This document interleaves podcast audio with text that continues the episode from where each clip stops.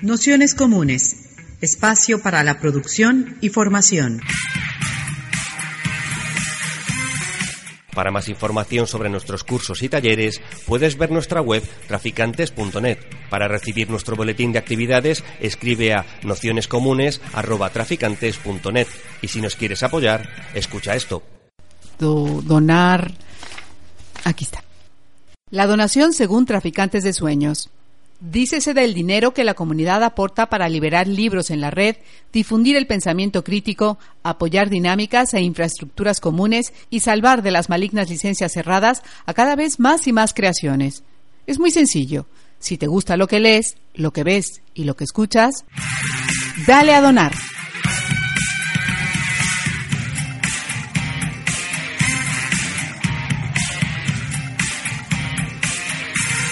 Hoy comenzamos eh, con la sesión de ayer del vídeo que teníamos pendiente del día 16. Un poco acabamos el, el bloque del, norte de África, ¿no? que bueno, más o menos eh, la intención era dividir el curso en dos partes. Eh, esta primera parte que hemos hecho en colaboración con, con Ángeles Ramírez y, abrir o inaugurar el bloque de África subsahariana pues a través de una charla que fuese más de una presentación que fuese como más de contexto, ¿no? De contexto económico, fundamentalmente, y un poco de tendencias de, de lo que está sucediendo a día de hoy, que también tiene bastante que ver con la crisis que, que hay en, que hay en, en Europa, ¿no?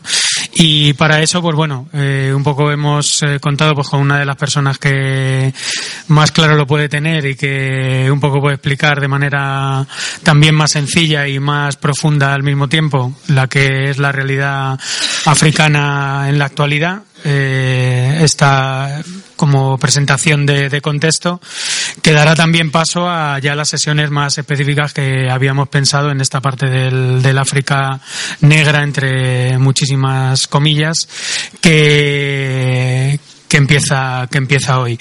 Como comentamos en los días en los días anteriores, la, la, intención que habíamos tenido en esta parte de feminismos en África era intentar también salió con la cuestión de feminismo e islam intentar darle la vuelta a la tortilla con una idea que, que muchas veces surge prácticamente como pensamiento espontáneo y es que el, feminismo llega siempre un poco importado de, de Europa, ¿no? Es decir, el feminismo islámico se supone que es una derivación del feminismo occidental, lo que es el feminismo negro es algo que aparece en, en Estados Unidos. Y entonces pues nos, nos apetecía y también por hacer honor a la verdad el dar la vuelta a esa tortilla y, y pensar también de, desde un punto de vista pues más multicentrado como hemos visto precisamente en las cuestiones del feminismo islámico de cómo existe pues toda una tradición de pensamiento de prácticas también de activismo que, que no es espejo de lo que sucede en Occidente sino que tiene una eh, unas raíces propias y un desarrollo propio que por supuesto tiene encuentros con, con lo que sucede en otras partes de, del, del mundo, ¿no?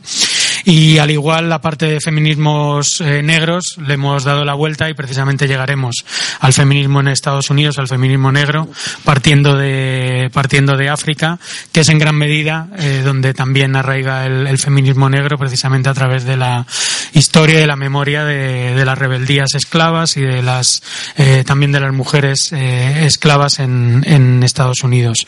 Para la, la sesión de hoy, pues bueno, hemos invitado Antonio, que me estaba comentando ahora que fundamentalmente en, a lo que está ahora más dedicado es al, al máster, al máster ¿no? de, estudios africanos que se da en Tarragona, que ahora contará un poquito más, que es un máster eh, online, y, también el, el, Centro de Desarrollo y Estudios Africanos que está en Barcelona, que eres ahora mismo presidente, ¿no? Has dicho un y, y, bueno, fundamentalmente con Antonia está aquí alguna vez más dando alguna alguna charla, ¿no? Con en la jornada de, de Wirico que están está grabada también en, en Trafis y probablemente mañana os la mande también por mail para que tengáis en concreto la charla en este caso que fue sobre sobre Sudáfrica y nada más, pues la intención es hacer esta primera perspectiva y ya la semana que viene tendremos doble sesión con con Soledad Vieites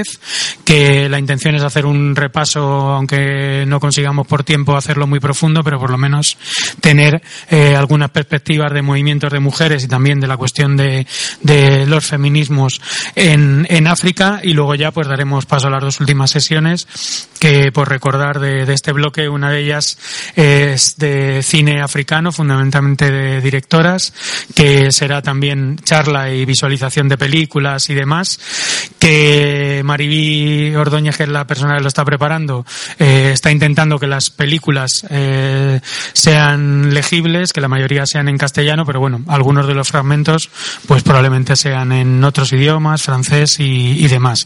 Y ya en la última sesión pues acabaremos también a propósito del, del libro que publicamos en Traficantes de Sueños el año pasado, el de Feminismos Negros, pues con la charla de Mercedes Jabardo sobre esta llegada de los feminismos y la relación entre el feminismo negro norteamericano y, y el, y el pasado y el pasado africano. Así que sin más agradecerle eh, mucho a Antonio que se haya prestado a estar aquí hoy con nosotros y, empezamos. Como unos 50 minutos, sí, aproximadamente. Vale. Bueno, pues eh, muchas gracias. Eh, buenas tardes a todos y, por supuesto, agradecer la invitación de Traficantes de Sueños y, de, y felicitarles por estas jornadas tan interesantes, ¿no? De, que además, bueno, pues cuentan con profesoras, algunas yo no las conozco, pero a Soledad y a Mercedes las conozco hace muchos años y son personas que, bueno, de una solidez extraordinaria, con un trabajo eh, que siempre es difícil, además los trabajos de investigación sobre África y creo que vais a aprender mucho con ellas sobre los temas que, van a desarrollar del feminismo en África, que además es muy sorprendente, ¿no? O sea, va a ser muy interesante. A mí me toca una cosa un poquito más trivial, eh, al mismo tiempo quizá mucha gente le dé más importancia, que es una presentación, bueno, por encima, eh, de la economía africana, eh, un poco lo que estaba pasando en los últimos años. ¿no? Cuando comenzó la crisis en Europa, pues la, la, las primeras la prim al abordar por primera lo que sucedía en África parecía que Europa iba a arrastrar a los países africanos también a una crisis. ¿no? Esto no ha sucedido y, y el que no haya sucedido ha obligado a reflexionar eh, que a lo mejor esa dependencia que durante mucho tiempo existía entre África y Europa, esa dependencia de Europa, por supuesto, pues estaba debilitando, ¿no? Eh, no ha sucedido por razones de la economía internacional, por un lado, pero por otra parte también por la estructura, digamos, interior de la economía africana. ¿no?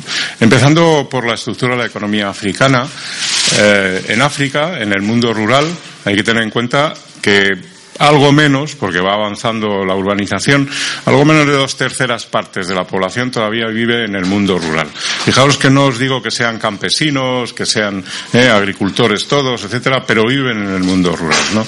Entonces, claro, esto marca mucho eh, los comportamientos de, la mayor parte de las sociedades africanas.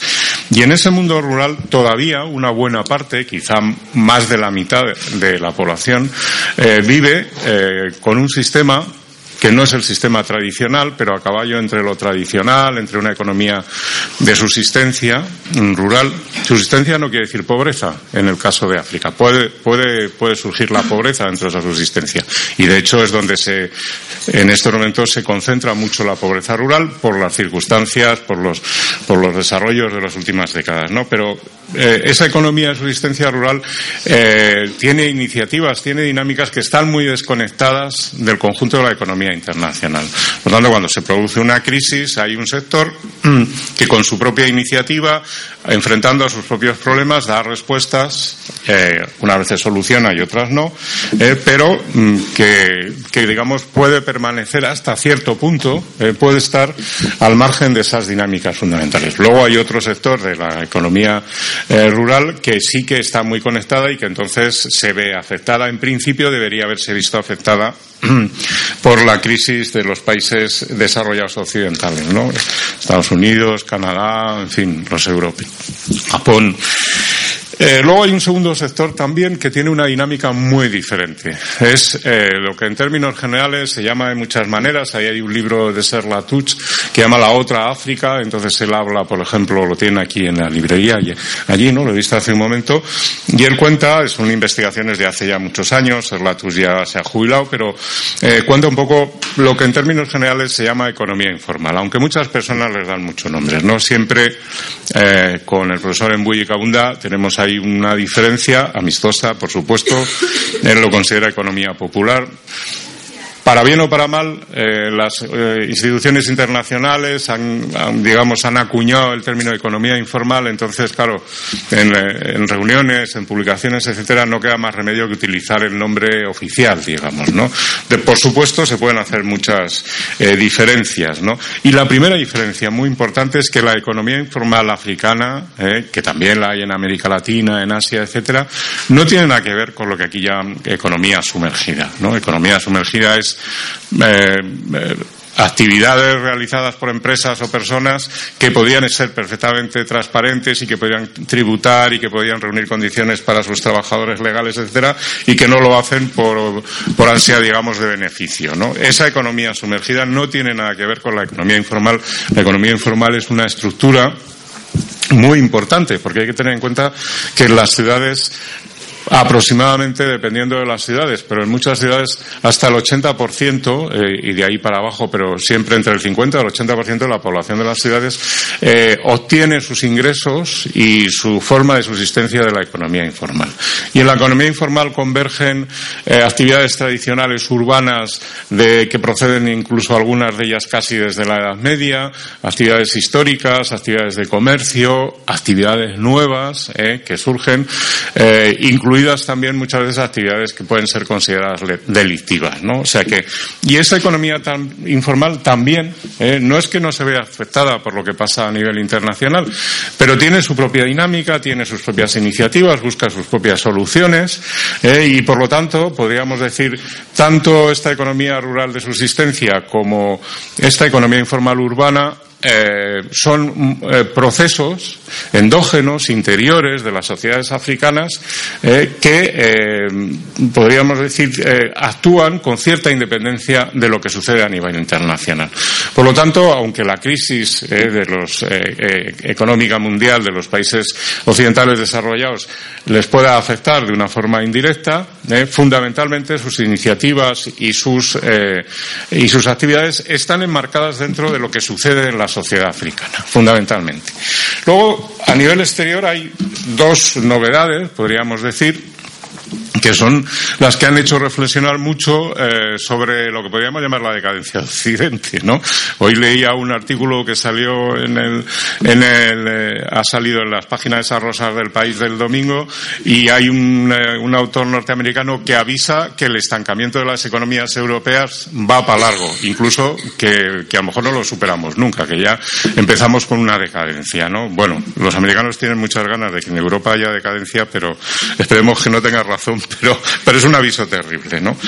Y lo, de, y lo que está sucediendo en África en estos últimos 15 años, desde el principio del milenio, eh, pues un poco va en esa línea. O sea, la hegemonía que mantenían algunos países como Francia, la que estaba intentando avanzar Estados Unidos, Inglaterra, en fin, la Unión Europea en general, eh, se está perdiendo y se va a perder rápidamente. ¿eh? La, la, aparición de, de China, la India, por un lado, eh, algunos países más en menor medida y dentro de África la propia Sudáfrica, no lo que se llaman los BRICS, Brasil también, Rusia menos, pues eh, ha trastocado totalmente las relaciones económicas internacionales africanas. ¿no? Se esperaba que al producirse la contracción, sobre todo de la economía europea, bajara la demanda de materias primas, de servicios, etcétera, y también bajaran las inversiones. Y efectivamente así ha sucedido en la relación entre Europa y África, pero no en la, relación entre África en los, en los, países asiáticos y los países de América Latina, sobre todo Brasil. Eh, y no solo eh, no ha sucedido así no les ha llevado a la crisis, Europa no ha arrastrado una crisis a África, sino que al contrario, les ha eh, llevado a un proceso de auge económico entonces mientras nosotros estamos con cifras negativas y nos alegramos mucho, ¿no? Hay gobiernos que se alegran cuando tenemos un 0,4 de crecimiento, que eso no es más que una jugada estadística, porque claro, un 0,4, imaginaros que os dicen que suben el sueldo un 0,4, no sabéis echaros a reír o a llorar, ¿eh? Entonces, cuando dicen que van a subir la economía un 0,4, el valor de la producción, bueno, pues es, no sabe uno si echarse a reír o a llorar. Entonces, eh, son cifras elevadas, lo que es, lo vamos a ver luego en un momento, ¿no? Entonces, efectivamente, los países africanos están viviendo un boom económico. Es una paradoja que sucede, es la primera vez que sucede, siempre se les ha arrastrado con las crisis europeas a otra crisis para ellos. Eh, sin embargo, por primera vez, eh, mientras eh, Europa tiene, la Unión Europea tiene una crisis, ellos tienen un boom económico. Y este boom económico está relacionado en parte con la presencia de esta, de las inversiones, de la ayuda, de los créditos, de la demanda, de las ventas, eh, Mm, hay muchas, eh, por ejemplo, China actúa de maneras muy diferentes, no solo, eh, en fin, eh, construyendo edificios, carreteras, transportes, muchas cosas, sino también hay una iniciativa privada y pública china, del Estado chino, en el que se crean sociedades conjuntas africano-europeas, ¿no? Ah, perdón, africano-chinas, ¿no? Que esto es con, con, muchísima pujanza, o sea, están surgiendo constantemente. Aparte empresas chinas que, por supuesto, actúan en África. Y hay un tercer elemento mm, que está relacionado con eh, lo que algunos llaman la financiarización de la economía internacional. Desde hace muchos años, desde los años 70, cuando surgieron, se habló por primera vez de los dólares del petróleo, los petrodólares, perdona, y todo eso, ¿eh? pues cada vez ha ido creciendo y ha ido creciendo el, volumen de, de, los movimientos económicos relacionados con el mundo financiero, tanto especulativo como más, digamos, más asentado, ¿no? Y han, adquirido un, volumen desproporcionado y una importancia eh, desproporcionada. Si alguien tenía que salir inmediatamente de esta crisis y tenía que ponerse en beneficio, y todos debemos alegrarnos ya, son los bancos. ¿eh? Eso demuestra que son, son los medios financieros, son el sector financiero, eh, digamos, los privilegiados de nuestro sistema. Ya nos dicen que, bueno, como los bancos empiezan a tener beneficio, o sea que en medio, en medio de nuestra desgracia ellos están obteniendo beneficios, pues que ya todo va bien, ¿eh? porque efectivamente es la alegría ¿eh? del sistema que al sistema financiero, que lo que se ha convertido prácticamente en, pues en un monstruo, ¿eh? el monstruo sobreviva. Entonces este monstruo se mueve eh, devorando, eh, devorando algo que se llaman beneficios. Y en los últimos años, en medio de la crisis, pues ha dejado de ser interesante invertir en determinados países europeos del sur, que antes lo era, o en otros ya más desarrollados. Ha dejado de ser interesante especular con determinados activos y se han enfocado a, eh, a, la, bueno, pues a la especulación en muchos casos, porque se han alterado las leyes, se han cambiado las leyes que antes no lo permitían, a la especulación sobre las materias primas, incluidas las materias primas alimentarias, lo cual es una barbaridad, eh, pero mm, esta, esta dinámica de especulación lo que ha llevado es que aquellas materias primas que producen los países africanos, que son grandes productores de materias primas, hayan subido de precio. En definitiva, los africanos en general, luego veremos hasta qué punto es verdad que sea para todos los africanos, les han subido el salario, ¿eh? les pagan más. Por su trabajo, ¿eh? les pagan muchísimo más. Bueno, pues esto, todo esto crea la bonanza y por otra parte, eh, lo que hemos hablado antes de las dinámicas, los procesos endógenos, interiores, un poco independientes, crean también respuestas propias. por otra parte, ellos no tenían ese sistema en África, no existía prácticamente, existían bolsas en Sudáfrica, pero era, y no existía un, volumen de deuda relacionado con el boom financiero eh, que había en Estados Unidos, en Europa en general. Entonces no han padecido, digamos, el hundimiento de su sistema financiero, que se ha producido durante un cierto tiempo en, en nuestros países, ¿no? Y por lo tanto no se han visto afectados. Al contrario, su sistema financiero se está recuperando y se está recuperando peligrosamente eh, porque está empezando a crecer la deuda de los países africanos. Casi, casi, eh, por ahí publicamos en su día un libro que se llamaba, que no sé cómo logramos tener un título tan raro, que se llama Regreso al, futuro, cultura y desarrollo en África. Nadie puede entender qué quiere decir eso. Eh, no sé cómo logramos tener ese título. Pero la verdad es que mm, cuando yo empecé los estudios africanos, que era en los años 70, empezaba la época de la deuda de los años 80 y a finales de los 70 se había vivido también un boom de ciertas materias primas y se había producido un endeudamiento, ¿no? Bueno, pues los países africanos están ahora en una dinámica un poco más controlada, pero están, parece como si se regresase al pasado, no al futuro, sino que el futuro eh, tiene relaciones con el pasado y se está empezando a endeudar demasiado. Entonces ellos no han padecido esa crisis financiera y tampoco han padecido la crisis inmobiliaria. ¿eh? no había una demanda de construcción como había en Europa, en Estados Unidos, ni se había creado todo ese mundo ficticio en torno a la construcción inmobiliaria. Eh, entonces, digamos, por pasiva, ¿eh? si antes hemos hablado de dos dinámicas interiores, si hemos hablado de dos dinámicas exteriores, ahora podemos decir por pasiva hay dos dinámicas exteriores e interiores al mismo tiempo que a ellos no les han llevado a la crisis, que son no han tenido boom inmobiliario, no han tenido crisis financiera ¿no? Entonces, bueno, pues eso, claro, les, les, ha dejado en, una posición, digamos, de un punto de partida en torno al año 2005-2006 bastante interesante. Entonces, eh, la idea es, se ha producido un crecimiento de los países africanos, si podemos poner uno de los... A ver cuál es el primero. voy a mirar. A ver, este es el Producto Interior Bruto. Bueno, eh, ¿Se puede pasar al siguiente? y ese es el crecimiento, ¿no? Se ha producido un crecimiento de los países africanos eh, eh, notable en esta década y que hasta el año, hasta las cifras que existen ahora, que son más o menos las de finales de 2012, principios del 13, eh, pues ha bajado un poquito. Pero si veis, he agrupado algunos países para, porque si no, país por país, en general no dice nada. ¿eh? Y el Producto Interior Bruto es una cosa muy relativa, ¿eh? o sea que, pero bueno, hay que utilizar algunas cifras, está, en, en este sentido puede ser interesante. Y veis, ahí claramente se han agrupado, he hecho cuatro grupos, ¿no? Esto es para, lo hice en su día para un libro que, que, tiene que salir en México, pero que está pendiente de los otros compañeros economistas mexicanos que parece ser que, que están esperando que acabe la crisis para tener un, un, dictamen más certero sobre el tema. Pero bueno, entonces. Eh, veis claramente, por ejemplo, el crecimiento de los países productores de petróleo. Ninguno de los demás grupos de países que tienen alguna similitud en capacidad económica, en situación geográfica eh, o en actividades, etcétera, ninguno de los otros grupos han crecido tanto. Durante la década de principios del, del siglo hasta el año 9, que son 10 años, han crecido muchísimo os imagináis por qué, evidentemente por el incremento de los precios del petróleo, ¿no? Pero, como veremos después, eh, bueno, de momento habría que retener. Los países petroleros han crecido mucho, pero eso ha beneficiado a la población, sería la pregunta.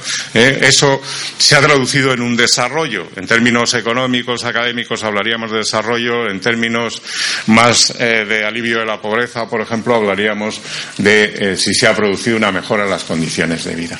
Luego tenéis abajo los países países del África Austral. Los países del África Austral hay que quitar siempre Sudáfrica, eh, pero que en este caso se comporta más o menos como la media. Y, entonces veis que, bueno, pues ahí el crecimiento ha sido más irregular, pero ya quisiéramos nosotros haber crecido esto. eh, cuatro, tres, cuatro, siete en el caso de Mozambique, por unas circunstancias especiales de inversión. Cinco, eh, bueno, la, no hace falta que os explique el origen de los problemas de Zimbabue. Entonces, bueno, pues eh, este crecimiento, estos son países agrupados porque pertenecen a un grupo regional del África Austral, porque más o menos combinan producción agrícola con producción minera, eh, casi todos ellos tienen alguna producción minera, en unos más importante y en otros menos. Eso ya sería, digamos, la media, no sé si arriba tenéis la media así de toda la África subsahariana, 4,6, pues se acercaría más eh, a esa media de, de, bueno, del comportamiento general en el, en el continente, siempre África al sur del Sahara. Eh. Luego tenéis a a la, derecha abajo los países del África del Este. Estos son algunos de los que forman parte del grupo de los países de África del Este. Ahí están Etiopía, Etiopía Kenia, Ruanda, Tanzania, Uganda. Veis que la media es muchísimo más alta, ¿no? O sea, por ejemplo, tenéis ahí a Ruanda con un 7,7, a Uganda con un 7,2, a Etiopía con un 8,1. O sea, un crecimiento casi, casi parecido. ¿eh? La media luego baja un poquitín por Kenia, pero casi, casi parecido al de los países petroleros.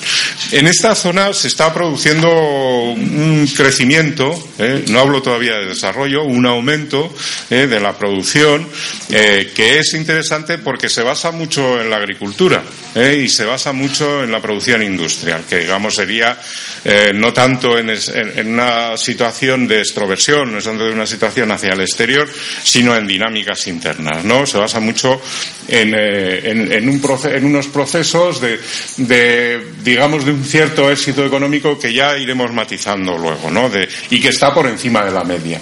Y luego tenéis ahí los países de la Unión Económica Monetaria del África Occidental que son países que unos están en la costa y otros son la franja esa que hay al sur del Sáhara, que es el Sahel, ¿no? que son países con muchos problemas. Aún así tienen un crecimiento medio del 3,3. Hay algunos como, como Mali, que, tiene el 5,4. Eso, claro, no se contabiliza la guerra ahora, ¿no? pero tenéis ahí Burkina Faso. ¿Qué problemas tienen estos países? ¿no? Bueno, pues ese crecimiento refleja que los productos agrícolas que venden han subido de precio, son países fundamentalmente agrícolas, ¿no? Eh, pero también tienen muchos problemas relacionados con eh, pues los eh, el agotamiento, digamos, de la capacidad de la tierra para sostener a poblaciones nómadas que hay en toda la zona esa del Sáhara, ¿no? Y a poblaciones agrícolas, ¿no? El cambio, el, agotamiento de la tierra, el cambio climático, hay una serie de factores que ahí les están perjudicando, ¿no? Y bueno, pues ese crecimiento, ya veremos que ese crecimiento inicial. ¿Por qué hablar de crecimiento? Bueno, porque crecimiento es del PIB es todo lo que se produce en un país, se multiplica por el precio y ya está. Si, por ejemplo, nosotros eh, a estos países les sube el precio de los que le pagan, pueden seguir produciendo lo mismo. Incluso puede que produzcan menos y, por lo tanto, en principio, pero ingresan más porque el precio que le pagan es mayor. ¿eh? Es como si vosotros os subieran el salario y decidierais liberar unas horas para el ocio, lo cual no estaría mal, ¿eh? pero en ese caso no tendríais por qué trabajar más y, sin embargo, ganaríais menos. ¿no? nosotros ese crecimiento del 4 0,4 que tan contentos están, posiblemente se lo debamos a un turismo extraordinario que recibimos gracias a todos los conflictos que hay en África del Norte y en, en, el, levante del Mediterráneo. ¿no? Si no hubiera esos conflictos, no estaríamos en ese miserable 0,4% siquiera. O sea que, bueno, aquí hay una idea entonces, ¿no? Pero la pregunta es, bueno, sabemos que estos países están creciendo, se ha ralentizado un poquitín, Ahora las cifras a partir del 10 al, 12, 13 son un poquito más bajas ¿eh? en las últimas estadísticas que yo he visto, pero no me he dado tiempo a incorporarlas. Entonces, bueno, esto se está empezando a ralentizar, digamos. Pero esto se traduce realmente, digamos, en que se está creando una estructura sólida que se está transmitiendo los beneficios de este proceso a la población y por lo tanto la población vive mejor, eh, tiene, satisface mejor sus necesidades primero alimentarias, que son las más importantes, luego de sanidad y educación, por ejemplo, de prestación de servicios, porque no de seguridad personal. Eh, de entran en una están entrando en una pequeña sociedad de consumo, esta es la pregunta, ¿no? Entonces aquí hay que hacer una diferencia clara ¿no? entre lo que es crecimiento y desarrollo. ¿eh? Nosotros estamos viviendo un crecimiento con su desarrollo. ¿Por qué?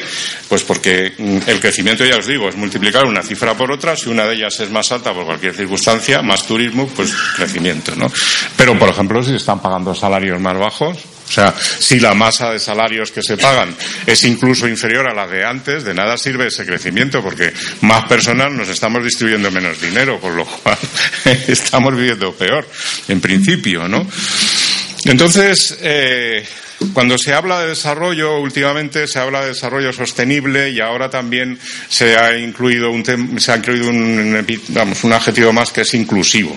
Lo, utiliza mucho ahora la agencia de cooperación, ¿no? El desarrollo inclusivo, que quiere decir inclusivo, quiere decir que, que se incluye ahí a la gente, o sea, que no es un crecimiento solo de cifras, sino que de verdad se está buscando incluir a las personas, ¿no? Entonces, bueno, mm, ese desarrollo es sostenible, o sea, puede ser un cambio de la estructura de la economía de los países africanos que se mantenga, ¿eh? que no se produzca una bajada de los precios de las materias primas y todo se venga abajo, ¿eh? sino que a pesar de esa bajada se hayan creado las dinámicas internas dentro de la economía como para que los africanos no pierdan lo que han ganado, ¿no? Entonces, bueno, Eh, eso afecta a una serie de áreas, por ejemplo, lo que es la capacidad productiva de los recursos naturales, tanto del subsuelo como del suelo. Y una de ellas está muy amenazada. ¿eh? La, producción agrícola en general en África tiene muchísimos problemas. Eh, en fin, de, yo creo que los países estos de, la zona del Sahel son los que mejor más afectados. Pero también hay países en, el África Austral, por ejemplo, que están padeciendo toda una serie de problemas. Y algunos de ellos no son solo eh, de, carácter ecológico de las sociedades. Algunos de ellos son exteriores, ¿no? En esos movimientos especulativos que yo os contaba, eh, desaforados de obtener beneficios como sea, eh, que es el monstruo que devora la humanidad para obtener beneficios, pues está que de repente han descubierto que en África las tierras son muy baratas y que se pueden producir cosas, como los precios de las materias primas agrícolas son, altos relativamente, ¿no? Pues se pueden producir. Y entonces ha habido compañías extranjeras, eh, pueden ser chinas, pueden ser indias, pueden ser Arabia Saudí, cada uno por motivos diferentes, europeas también, por supuesto, y Estados Unidos, que han comprado tierras y se han puesto a producir. La tierra es barata, la mano de obra es barata y los precios de las materias primas agrícolas son altos, pues estupendo, es ese el paraíso de los beneficios, ¿no? Ese es uno de los problemas, entonces, ¿no? Eh, otro es, eh, bueno, pues si las inversiones que se están realizando en estos años, eh, pues de capital físico, de infraestructuras, carreteras, en fin, de, pues industrias, etcétera, son inversiones que van a tener rentabilidad y al mismo tiempo van a cambiar un poco, digamos, la perspectiva de la producción de bienes para la población. ¿Eh? no, hace falta que os explique, lo estamos viendo todos los días en la televisión, la cantidad de infraestructuras que se han hecho en este país que aparentemente significan desarrollo y que no valen para nada. Podemos contar autopistas, aeropuertos, ¿eh? eso es su desarrollo. Eso no le ponen el nombre, pero todo eso que han hecho estos señores ha sido su desarrollo, porque al final es crear infraestructuras, invertir capital para nada, para perderlo, ¿no? Mejor se hubiera dedicado a otra cosa productiva. Luego hay una tercera eh, clave que hay que pensar que son las personas, ¿no? O sea, la capacidad de trabajo de las personas. Esa capacidad de trabajo está relacionada con su formación, con su educación. En África, afortunadamente, en estos momentos los niveles de alfabetización han mejorado mucho y de educación primaria también, en general. Hay dinero y los estados, en general, no todos, no se puede generalizar, pero en general se lo están gastando. ¿Eh? Incluso países de producción petrolera como Angola, todo esto que, suelen ser las bestias negras del despilfarro económico del dinero del petróleo, están logrando altos niveles de escolarización primaria. La secundaria ya es más complicado. Y se puede decir, sin que se pueda demostrar por estadísticas, pero como yo he estado trabajando en eso los últimos años, creo que se puede afirmar que se han recuperado las universidades. Las universidades africanas, salvo las sudafricanas, y durante la época del apartheid, os podéis imaginar, estuvieron a punto de desaparecer. De hecho, casi físicamente desaparecieron. ¿eh? Se vinieron la mayor parte de los profesores a Europa, Estados Unidos, en fin, hubo una fuga de cerebros ahí impresionante y se están recuperando.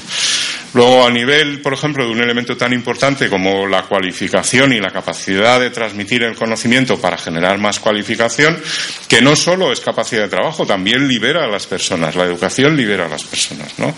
Pues eh, se está mejorando. Otro elemento muy importante es la sanidad, la cantidad de horas perdidas.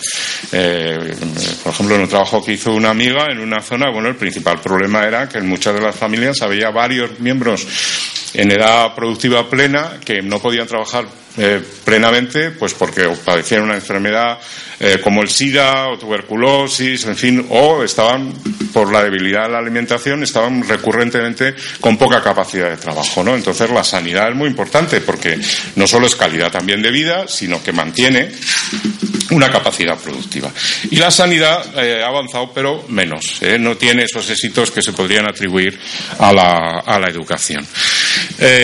Otros elementos que son muy importantes, pues son ya las condiciones sociales de trabajo, en fin, eh, eh, lo que sería todo lo que forma capitaliza, digamos, le da capacidad, hay una inversión, eh, se genera un capital en las personas en capital humano, ¿no?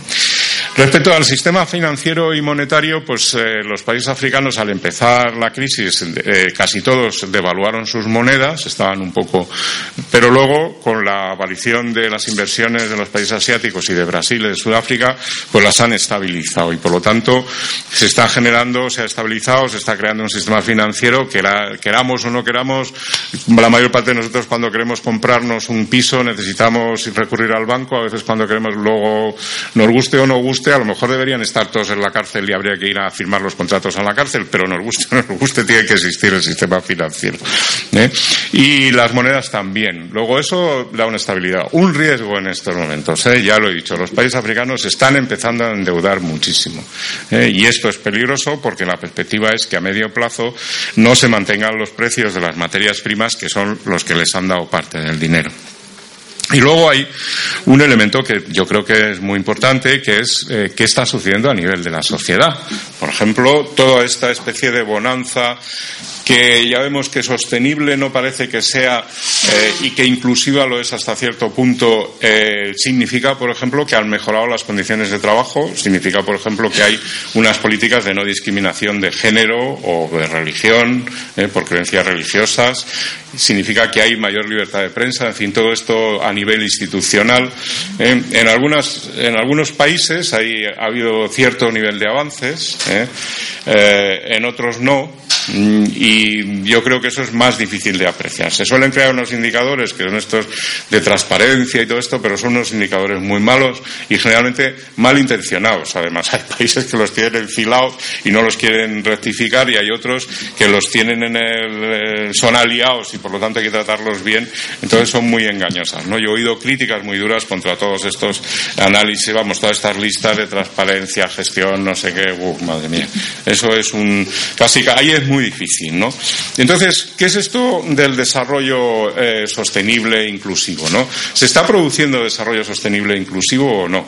Bueno, yo la idea que tenía mm, con algunos eh, datos que os voy a presentar ahora era que no, en general no, que muy levemente. O sea, que para lo que se está ganando no se está transmitiendo un porcentaje de esas ganancias con suficiente eh, peso al conjunto de la población para mejorar sus condiciones de vida.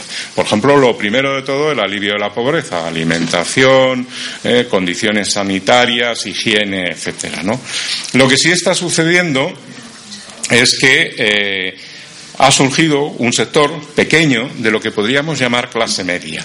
Entonces, eh, claro, cuando los analistas se centran mucho en, ver eh, cómo se está produciendo una mejora en el bienestar, si se fijan, por ejemplo, en el número de frigoríficos, televisores, motocicletas y coches, eh, pues va estupendo. Eh, en general hay un crecimiento medio del 7% de, por ejemplo, en el África del Este, que la, UNECA, la Comisión Económica de Naciones Unidas para el África del Este, acaba de sacar un informe sobre el África del Este fijándose en esto y dice, bueno, pues esto va muy bien. Pero ¿a quién corresponden los televisores? Si la mayor parte de la población no tiene electricidad, tiene que ser a una especie de clase media, ¿no? Y aquí está surgiendo un peligro, además. Se está produciendo en algunos países del África del Este, al menos, un boom inmobiliario. Antes no tenían ni crisis de deuda ni boom inmobiliario y ahora se está generando, ¿no? Con, estos años de bonanza se está generando.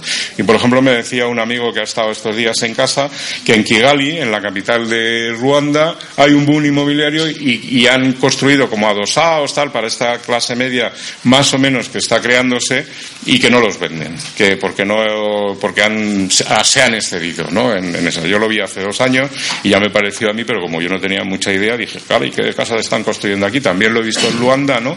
¿Qué de casas están construyendo? Más adosados, pum, pum, pum, pum, pum, pum, estilo un poco no americano, pero en fin. Eh, y, y luego parece ser que no se están vendiendo, ¿no? Esto es un. Entonces, se ha concentrado eh, los resultados ¿no? de este boom, de esta bonanza que está viviendo la economía africana, se han concentrado mucho en un sector muy pequeño. Esto nos suena, y es que está sucediendo a nivel mundial.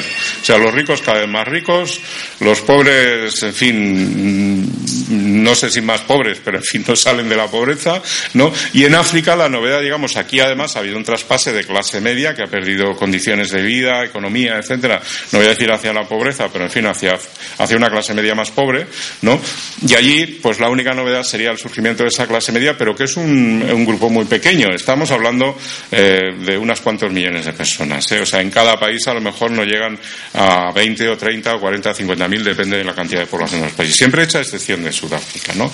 Entonces, ¿cuál es eh, la apreciación que se puede hacer? Bueno, pues en el informe este de la UNECA, para mí ha sido muy alentador porque eh, ratificaba lo que yo decía en, el capítulo este que del libro mexicano y me, he quedado contento porque decía bueno yo cuando no, no, tienes una capacidad de análisis muy grande ¿no? y, y, si hace que te presentas estas cosas lo dices así con unos matices podría ser a lo mejor tal ahora resulta que no ahora es está sucediendo ¿eh? análisis con todos los datos en la mano de la oficina estadística y de análisis de las Naciones Unidas en África eh, Oriental entonces dice, eh, el crecimiento, eh, el crecimiento, o sea, esta bonanza, no ha generado ni desarrollo inclusivo, eh, inclusivo ni amplio o sea, no ha llegado a la mayor parte de la población. Es más, subsisten dificultades para reducir la pobreza.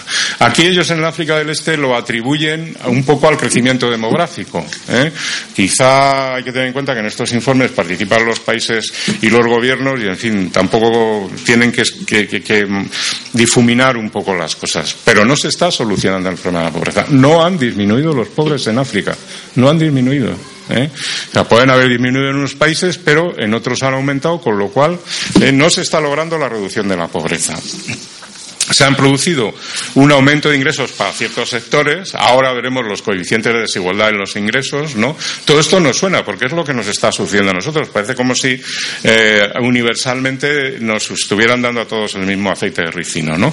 Entonces, eh, ya os decía, por ejemplo, aparte, por supuesto, de todos aquellos que están vinculados al poder y ya tenían cierta capacidad de dinero, que han ganado muchísimo más, ¿no? Se ha incrementado la concentración de la riqueza, pues ha surgido este sector que tienen televisores, refrigeradores, bicicletas, eh, motocicletas, automóviles, pero, sin embargo, el acceso a la electricidad, a agua corriente y a medios sanitarios en, los, en las casas prácticamente no ha aumentado. Claro, esto sería, digamos, aumentado para estos sectores, pero claro, estos sectores son muy poca gente. Entonces, como quien debe acceder a eso son más, eh, pues entonces mm, las, estas condiciones que son básicas de, digamos, de un cierto bienestar para una gran parte de la población no se han producido. Eh. O sea, para, los sectores de menos ingresos no ha habido una mejora eh, notable de, de, en este sentido.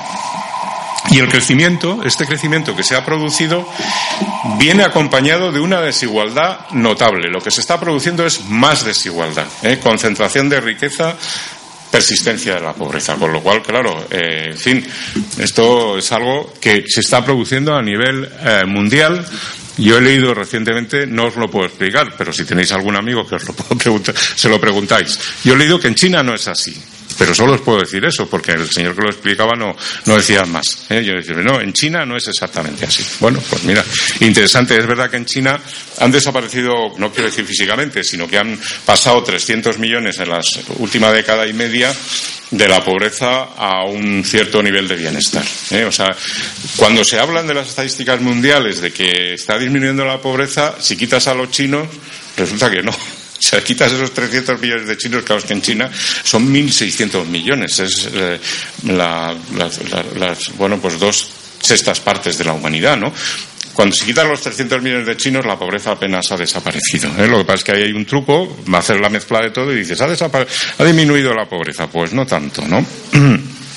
Entonces, eh, la pregunta es, ¿se avanza o se retrocede? ¿Eh? ¿Qué está sucediendo en las economías africanas? Bueno, pues las sensaciones en perspectivas de las cifras, en perspectivas del crecimiento, se avanza, pero la mayor parte de la población no ha sido beneficiaria de ese avance. ¿no? Y ahora, pues, os lo voy a corroborar un poco estadísticamente. Eh, si volvemos a, si vuelves, si pasas a la siguiente, a ver qué.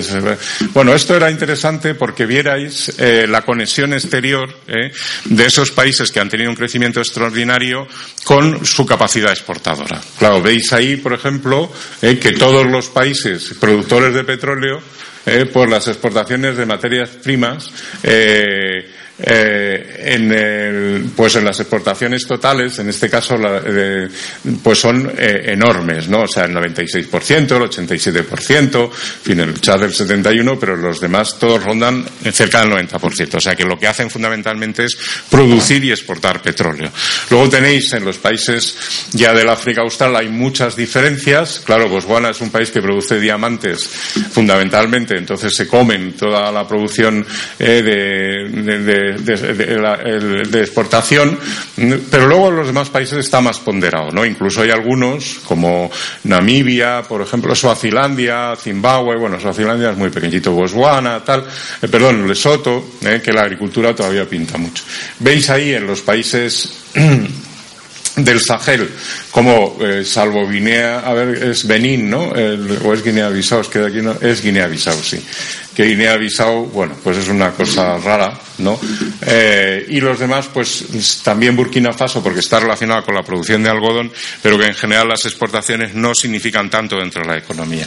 ¿no? Y luego veis en los países del África del Este, pues ahí, salvo Burundi, los demás, pues son más pequeñas también eh, los porcentajes. O sea, no hay tanto impacto de la economía exterior, de las exportaciones y las importaciones dentro de la economía de los países. Si pasas al siguiente, ahí tenéis una explicación muy sencilla de ese boom en los países productores de petróleo. ¿eh? Esto es extraordinario y está relacionado con la formación de la OPEP. ¿eh? En un momento determinado, en 1973, se forma la OPEP. Entonces, antes, en 1970, se pagaba un dólar el barril. El barril me parece que son, no sé, son doscientos y pico litros, ¿no? De petróleo. Es una medida. Y ahora veis que se ha multiplicado por 100, eh, bueno, por 110 prácticamente, eh, en todos estos años. Y esto se ve ni más ni menos a que, digamos, los, los países productores de petróleo tienen un sindicato, además un sindicato muy eficiente, muy duro, eh, que es la OPEP, con muy pocos esquiroles dentro del sindicato. Casi nadie eh, se atreve a, enfrentarse a lo que decide la OPEP ¿no? y, a, andar marginalmente. Porque, entre otras cosas, algunos, por ejemplo, como el SA de Persia, que en su día se atrevió, pues le costó, en fin, no voy a decir que cayera por eso y la OPEP le tirara, pero en fin, no, no dejó de tener su importancia. Luego, pasas al siguiente, por favor. Tenéis ahí cómo medir esto que yo os estoy diciendo, porque claro, se puede estudiar país por país, eh, se pueden estudiar, por ejemplo, en las, capacidades de consumo de estos electrodomésticos o servicios de agua, electricidad, etcétera, que hemos hablado, y un indicador general que también se critica últimamente, pero que, en fin, que recoge por lo menos los niveles de educación, y hasta cierto punto eh, de, bueno pues de condiciones de higiene no de higiene sino de subsistencia en las enfermedades no más la renta per cápita que es el índice, de desarrollo humano eh, pues veis ahí que el crecimiento medio en el África subsahariana eh, ha sido a ver el crecimiento en, el África subsahariana en Portugal del 0,32 en España del 0,42 en esa década ¿no? y en Alemania del 0,43, ¿no? que es muy, muy, muy bajo. Veis que es muy alto en algunos países como Angola ¿no? y veis que es muy bajo en general. Las cifras más bajas de crecimiento de las condiciones se dan en algunos de los países más ricos en estos momentos, que son los productores de petróleo. Esto es porque hay algo que, que es que es una vinculación entre, claro, cuando se produce una sola cosa y está gestionada además desde el Estado, pues las posibilidades de apropiarse de esos rendimientos son mayores. ¿eh? hay, hay alguien que se le ocurrió la idea de la maldición de los recursos naturales. Yo creo que esa maldición existe. Lo que existe es la maldición de los gobiernos corruptos. Los recursos naturales a Estados Unidos o a otros países les o a Canadá le han dado un, éxito extraordinario. Lo malo es cuando tienes un gobierno muy corrupto, ¿no? Entonces los recursos naturales, eh, la maldición maldición de ese gobierno corrupto hacen que no lleguen los beneficios a la población. Y esto pasa mucho en los países productores de petróleo. Guinea Ecuatorial es un récord. ¿eh? Yo creo que en Guinea Ecuatorial nadie ha visto un duro del petróleo más que un grupo muy reducido. Luego tenéis por ahí, por ejemplo, los países del África eh, del Sahel, eh, con un crecimiento eh, relativamente elevado para las condiciones. Ya os digo, claro, es que ha habido una preocupación por la sanidad y la educación en general. Lo tenéis también en, los países del África Austral y los, quizá las medias más elevadas, más, más uniformes son los países que están haciendo lo mejor, digamos, que son los del África del Este. ¿no? Y luego, por lo que se refiere a la situación, este es el crecimiento del indicador indicador y si pasas al siguiente a ver qué nos sale, bueno, ahí nos sale un tema que es que mm, cuando se habla del boom de las materias primas no se diferencian y claro, hay un boom del petróleo, pero no es igual para todas las materias primas.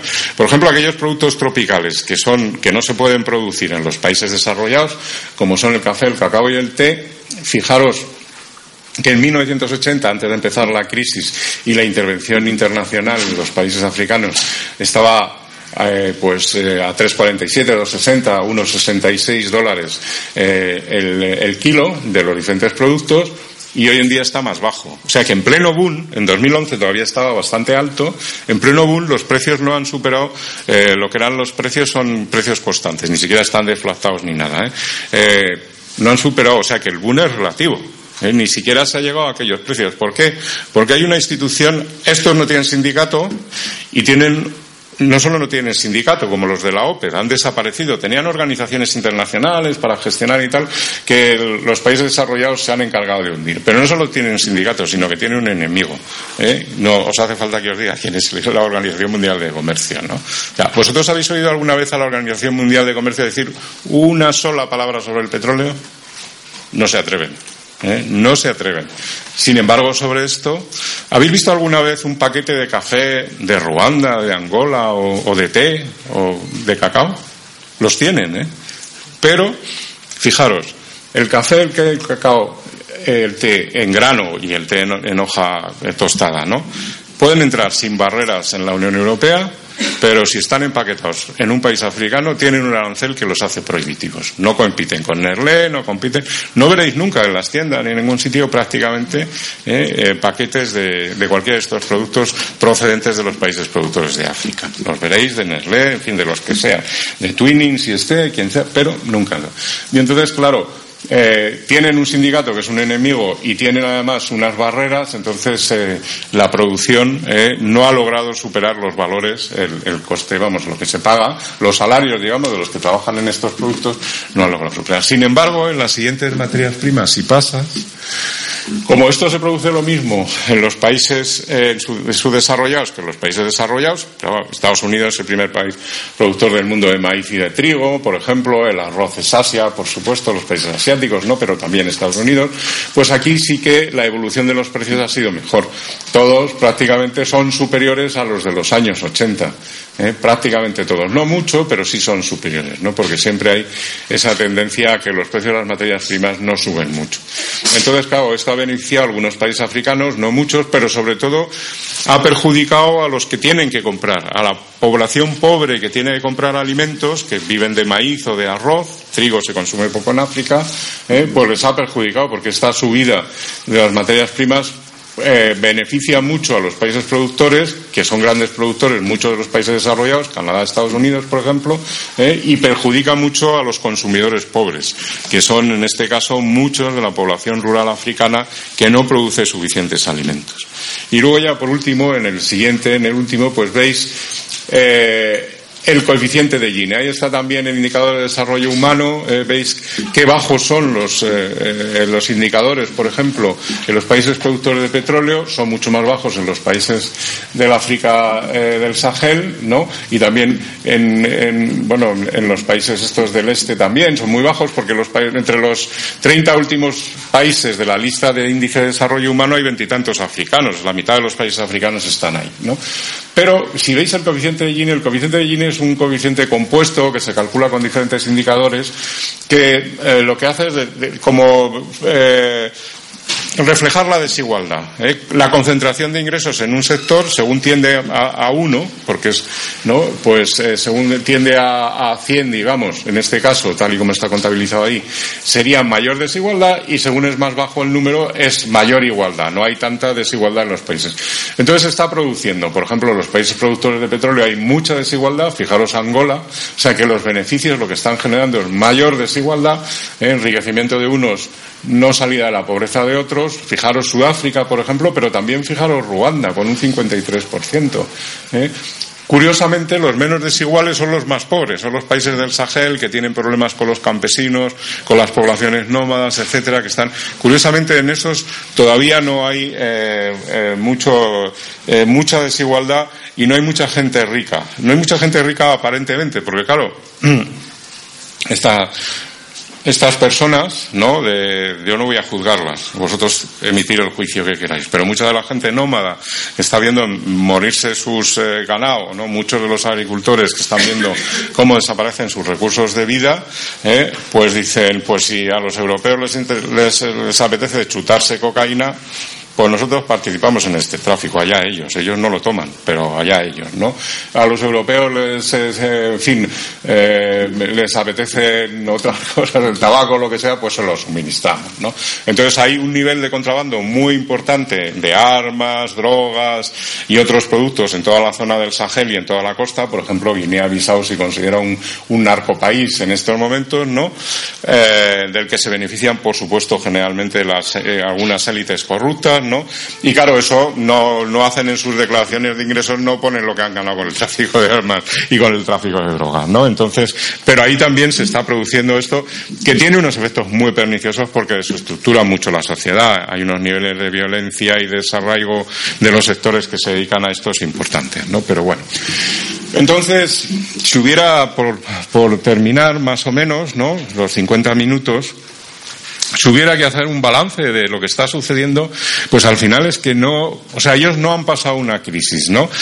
Pero la dinámica se parece mucho a la que nosotros estamos padeciendo con la crisis. O sea, nosotros está, estamos en, empezamos un proceso que dicen que es de crecimiento, bueno, es posible, ¿eh? con su desarrollo menos educación, menos sanidad, luego sanidad de peor calidad, educación de peor calidad que le llega a menos gente, mayores personas con problemas para eh, alimentarse, incremento de la pobreza, más niños pobres, etcétera. Esto es, nadie lo va a decir, ¿eh? porque no, bueno, lo van a decir ciertos movimientos, por supuesto, y algunos partidos de izquierda, ¿eh? pero yo creo que los fundamentales, los que tendrían que hablar de esto con un poco de sensatez, no lo quieren reconocer y, por supuesto, el gobierno no va a decir nunca que tenemos la perspectiva de un crecimiento con su desarrollo por delante. O sea que vamos a crecer y encima vamos a vivir peor. ¿no? Entonces, en África lo que se ha producido ha sido un crecimiento con su desarrollo. ¿Eh? Nosotros hemos padecido un subdesarrollo con su desarrollo y vamos para el crecimiento con su desarrollo. Y ellos están eh, teniendo un crecimiento con su desarrollo o con estancamiento en algunos casos, en algunos países muy concretos, o sea que no se ha conseguido acabar con la pobreza y solo se han mejorado algunas situaciones pues respecto a la sanidad y la educación, pero con unos índices muy bajos, ¿eh? o sea, tampoco hay que. y Finalmente, ¿no? Hay que decir, y existen dos peligros en este momento, existen tres peligros, ¿no?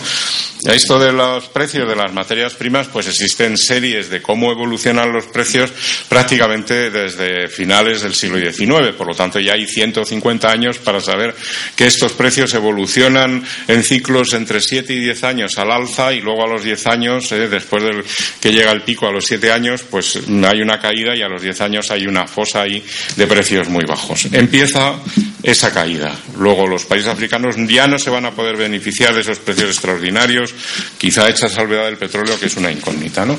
Eh, pero en otras materias primas. Y en cuanto empiecen a bajar, también va a desaparecer la especulación, porque la especulación va a sectores en alza, no va a sectores en decadencia, no va a sectores en declive, pues va. Y entonces ese fenómeno acelerador que hace la especulación va a ser desacelerador al contrario, en, perjuicio de los productores africanos. Luego las perspectivas a medio plazo son que va a ir ralentizándose cada vez más ese crecimiento, ¿no?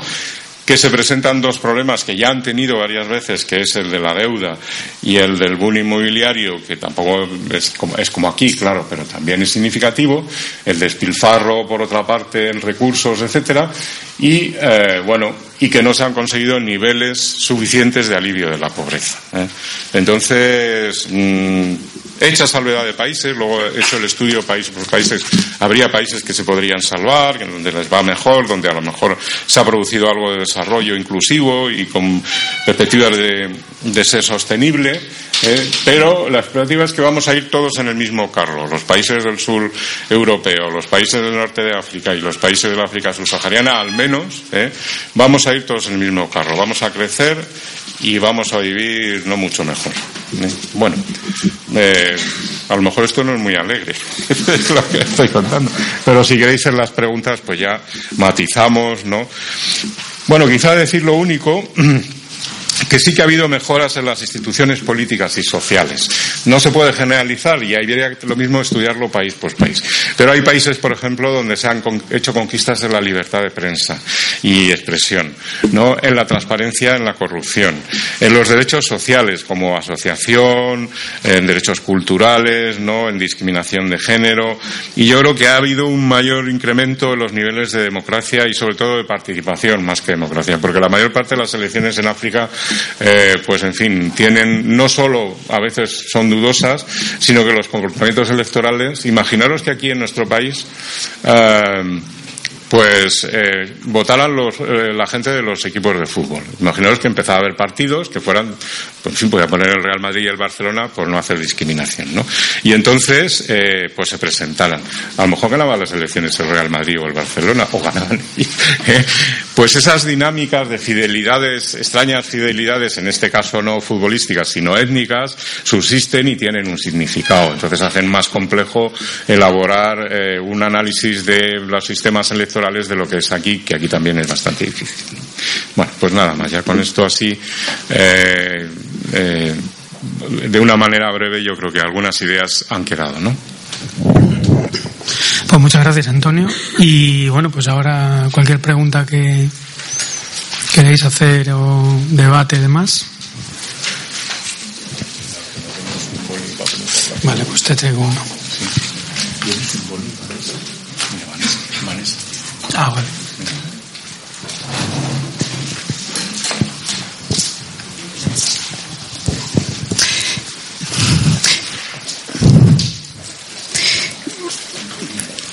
Bueno, yo tengo así tres preguntitas, que son así muy directas. Si podrías andar, eh, ¿por qué crece la deuda africana? Si es precisamente por este tema de la especulación y en algún momento Estados Unidos perdonó una, bueno, perdonó, a ver, eh, parte de la deuda, de la deuda de algunos países de África, entonces no sé eso qué, qué efecto ha tenido, ¿no?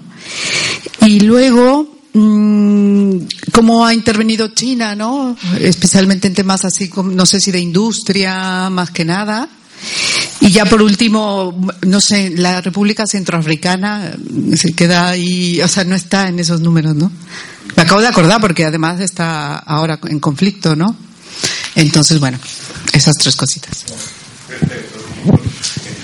Lo del crecimiento de la deuda, ah, gracias. Lo del crecimiento de la deuda está relacionado porque cuando, en fin, si tú llegas a un banco y, te está disminuyendo el salario y todo eso, pues no te prestan.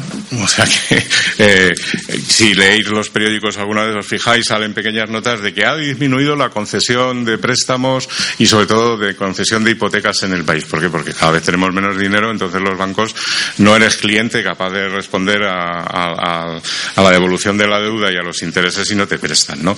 Los países africanos en estos momentos están en, en crecimiento y por lo tanto son potencialmente buenos clientes. ¿no?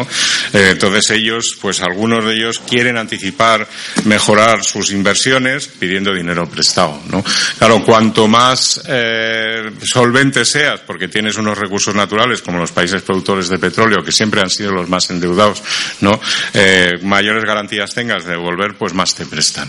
Entonces, pero hay algunos, por ejemplo, no muy, con no tantas garantías que incluso se están aventurando demasiado a pedir prestar dinero, ¿no? Estas dinámicas parece ser que son inevitables, ¿eh? o sea que una, en uno de, una de las ideas generales del capitalismo es que, bueno, que tú puedes adelantar, eh, aumentando tu capacidad de negocio, digamos, a nivel, a nivel particular, o tu capacidad de desarrollo a nivel de un país, de la economía de un país, si pides prestado.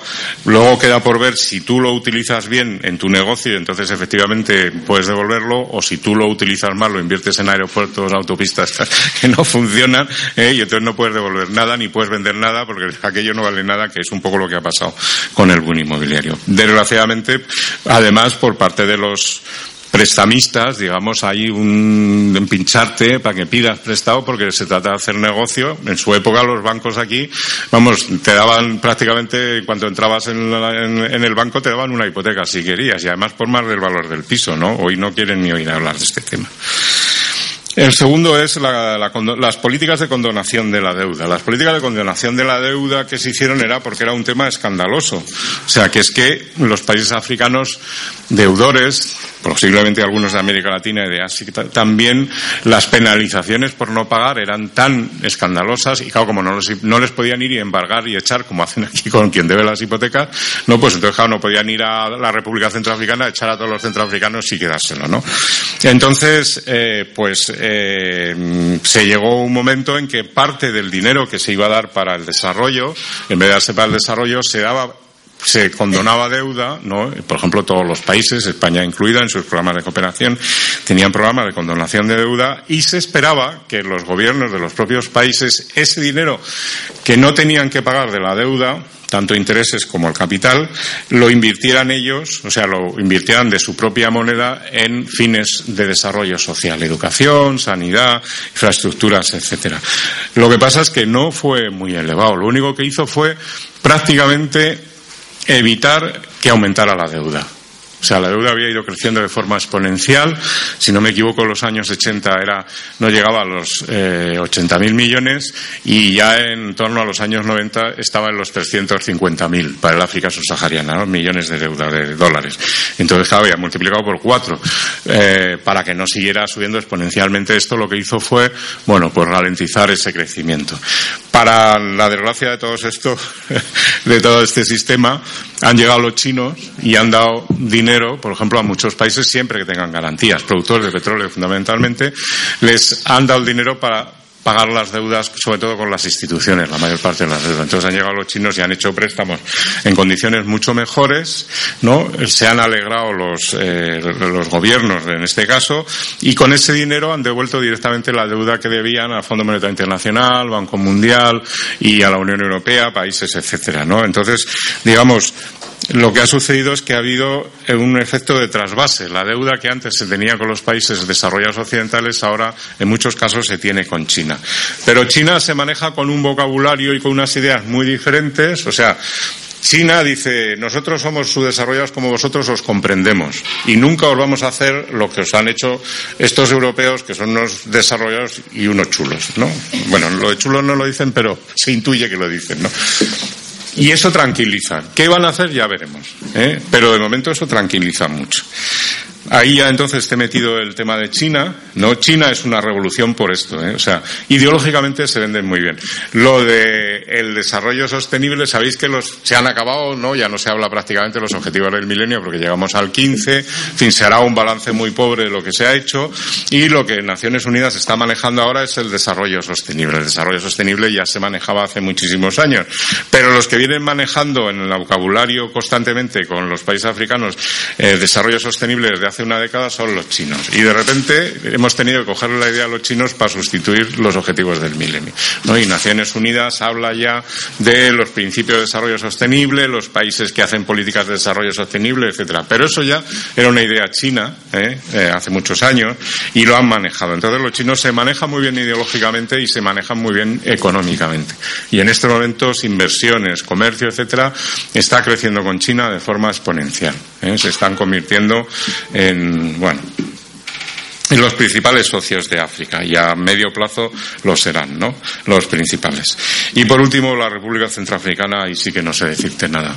¿eh? O sea, porque, mm, vamos, habría que meterse en las revistas un poco especializadas y oír, porque aquí en general las informaciones, hace muchísimos años, cuando estábamos trabajando lo de Sudáfrica, una vez hicimos un, estaba en plena época del apartheid, me parece que fueron los años, la década de los 80, como mediados de los 80, cuando la crisis, ¿no? La primera crisis que padeció Sudáfrica por culpa de la aplicación del apartheid. Hicimos un rastreo durante tres meses de los periódicos y revistas de nuestro país en ese momento y pudimos establecer sin ningún lugar de dudas que los artículos se correspondían exactamente al número de muertos. O sea, si había una manifestación, un atentado, cualquier cosa en Sudáfrica que tuviera un número de muertos elevado, aparecía una noticia. Si lo que había eran unas negociaciones importantísimas o una entrevista entre de y Mandela y no sé qué, eso ni aparecía. O sea que la información es muy sergada. Desgraciadamente hay libros por ahí, hay dos, dos o tres libros, uno de un profesor que hay aquí muy bueno que trabaja esos temas que se llama José Carlos Que es de la Rey Juan Carlos, ¿no? Eh, que trabajan esos temas y él, precisamente su tesis y la publicación de sus trabajos después de su tesis y de sus investigaciones va sobre esto, entre la asociación que hacen. O sea, hay, hay dos tipos de noticias que llaman inmediatamente la noticia. Uno, que le pase algo a un europeo, aunque se haya cogido un constipado. Si le pasa algo a un europeo, eso es noticia. Y los millones de africanos que hay a su alrededor, si algunos os acordáis, si visteis el reportaje de Vargas Llosa en el Dominical del País, el reportaje de Vargas Llosa era Vargas Llosa rodeado de africanos. Vargas Llosa no sé dónde. O sea, el reportaje era Vargas Llosa. Africano era más que el decorado. ¿eh? Entonces, uno, lo que le pase a los europeos es noticia y si hay un número suficiente de muertos es noticia. Entonces, claro, cuando hay un número suficiente de muertos en la República Centroafricana, que nunca ha salido una noticia de la República Centroafricana, aparece. Pero en cuanto el número ya no sea interesante, desaparecerá. Entonces, claro, esa información es que es muy sergada, es muy, eh, ¿cómo se llama esta? Sensacionalista, no, no sirve para nada. ¿no? Una más analítica, ¿por qué? Claro, además aquí hay un problema. Son los cristianos los que están matando a los musulmanes. Vaya amigo. Esto, esto crea un problema de información importante, ¿eh? porque son movimientos que dicen de cristianos, habrá que saber lo que son, no los que están acosando aquí a los musulmanes. Salen las noticias de los acosos en Nigeria de los musulmanes a los eh, cristianos, que no debieran existir, pero tampoco debieran existir los otros, y entonces esto es un problema. ¿Mm?